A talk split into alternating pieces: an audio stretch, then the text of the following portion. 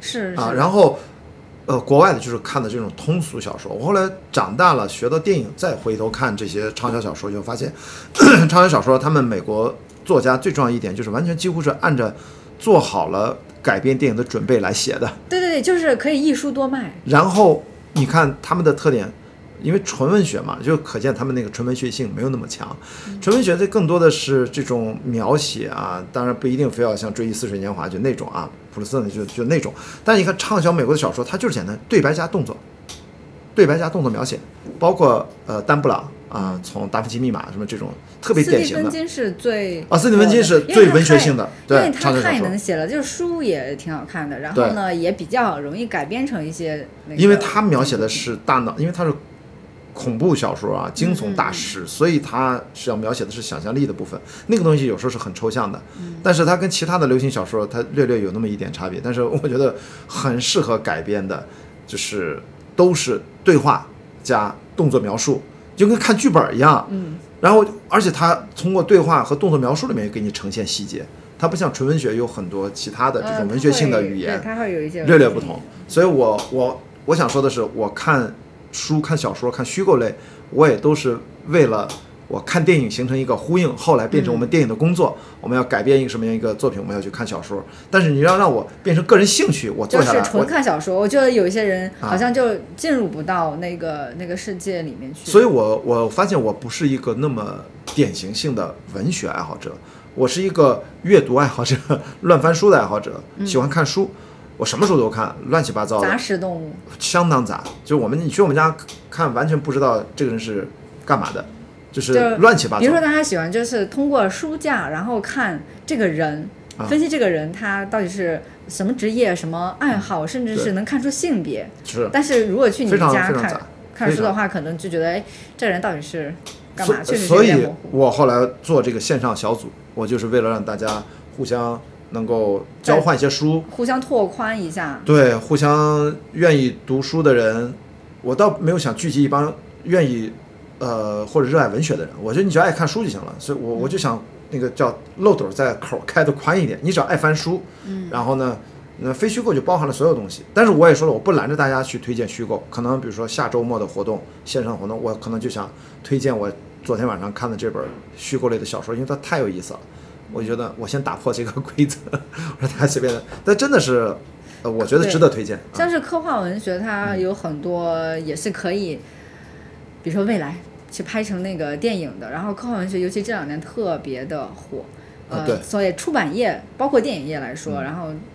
都都很容易，他们一直在挖 IP。然后今年出版的像是呃莱姆，莱今年是莱姆年嘛，嗯对就是莱姆的那个很多的呃作品，未来学呃大会啊，然后嗯机器人大师等等等等，然后成了一种现象，就是大家是都在讨论。除了国外的这种科幻文学，像是国内，尤其成都还是科幻文学的重地。对，对，成都这边科像幻世界是杂志社在这儿，对对吧？还有那个就是八月之光，它是。呃，专门出版那个呃科幻文学的一个嗯哦民营的出版机构，呃，他们今年就是卖疯了，就是属于那种哦小镇奇谈，就是国内的一些科幻作者，他们的书也都是很畅销，嗯，对他们做了非常多的这个工作。呃，我之前其实科幻就只看过呃几本，都嗯连十本都不太都不太到，就不是属于那种、嗯那种粉丝。但是我喜欢看科幻类的这个电影，嗯所以我就觉得这个文学和电影，它有的时候甚至是这种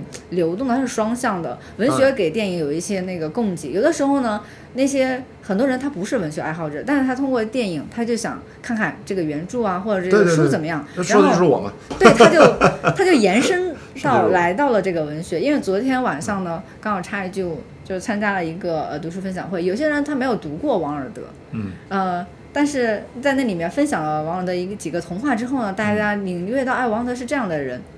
然后有一个人就是很就奇怪的人，对 不是对，他是一个奇是怪的人。个逗逼，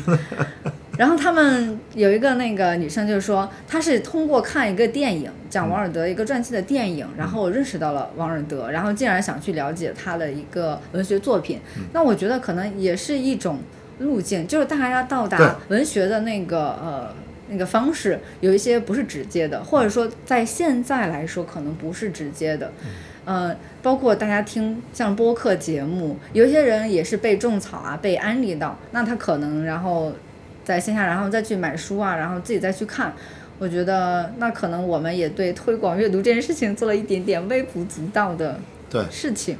推广都是顺道儿，主要是是的满足自己能够跟大家对多一些交流的可能。阅读是这样，播客也是这样，我运动也是这样，我在推广野外急救也是这样。其实最终我昨天不是在群里面我提到过一句话嘛，我说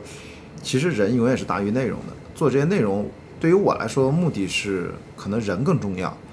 而而不是这个内容，这个内容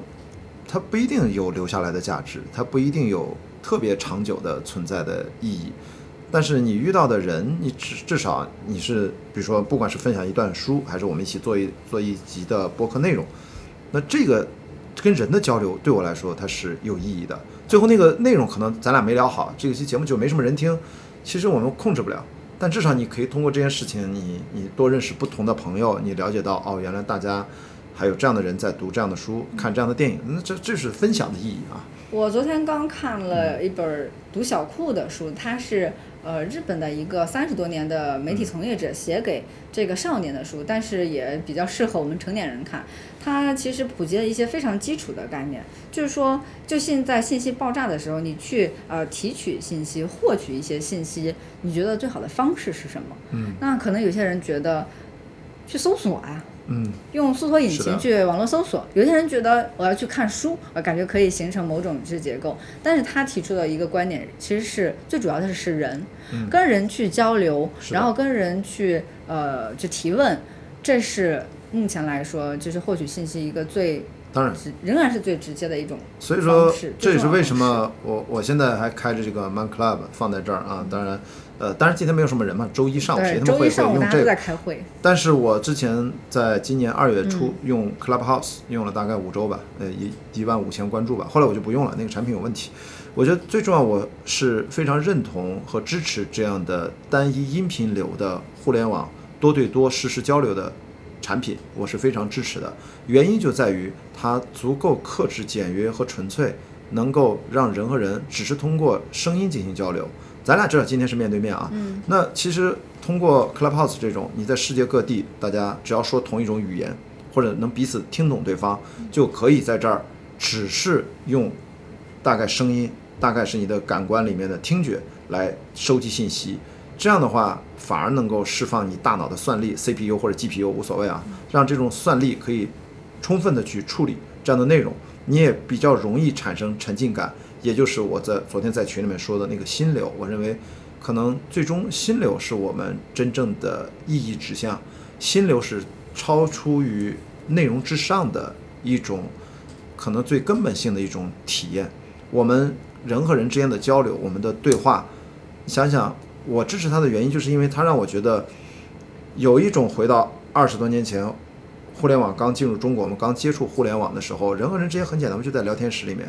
我们可能那时候还有网友，最早书书友，后来变成网友。嗯，我现在很多最好的朋友都是我的网友，就像张小北这种，我们那一波，顾小白太多了，那一波都是电影评论的那一帮那一帮人。那么，但是更重要的，它可能不止让你回到二十年前，更重要的，它可能让你回到了两千年前。就是我们会发现，在文字还没有发生之前，我们所有的人类文明的传承都是靠语言、靠口述，诗歌，靠记忆，靠传承。我们真正都是靠交流，那时候没有文字，文字是很靠后面的事情，大概文字历史也就一万年上下，真正有系统的记录的文字，三四年、三四千年前才有，也就两千年前吧。那时候文字是非常辛苦的，竹简上写那个太沉重了，所以它一定要特别的符号要特别压缩压缩系统。所以哪怕就到两千年前，真正我们是思想的一个巅峰。我们说在西方，亚里士多德跟柏拉图，对吧？